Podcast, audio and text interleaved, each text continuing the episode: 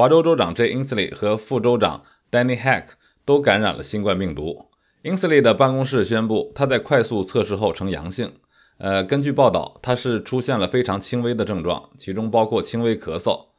Inslee 接种了疫苗，并打了两剂加强针。他是把他自己的轻微症状归功于疫苗。副州长 Heck 的检测结果也是呈阳性，他也是有轻微的症状。Heck 也是打了疫苗和双重加强针，因此呢，他也是认为他的轻微症状，呃，是疫苗的功劳。根据他自己的说法呢，是出现了轻微但令人不快的症状，类似于严重的头部感冒。我很高兴接种了疫苗并进行了双重强化。我知道如果没有接种疫苗，我的症状可能会更严重啊，这是他自己的说法。卫生部长乌梅尔沙博士说，现在是时候提醒我们自己，这种大流行病还没有结束。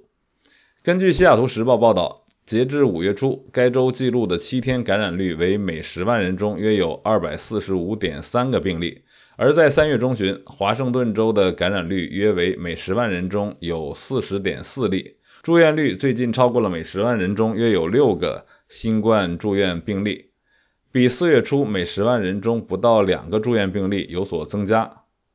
根据卫生部的数据，该州的新冠死亡率在最近几个月没有明显变化。自一月下旬以来，一直处于下降趋势。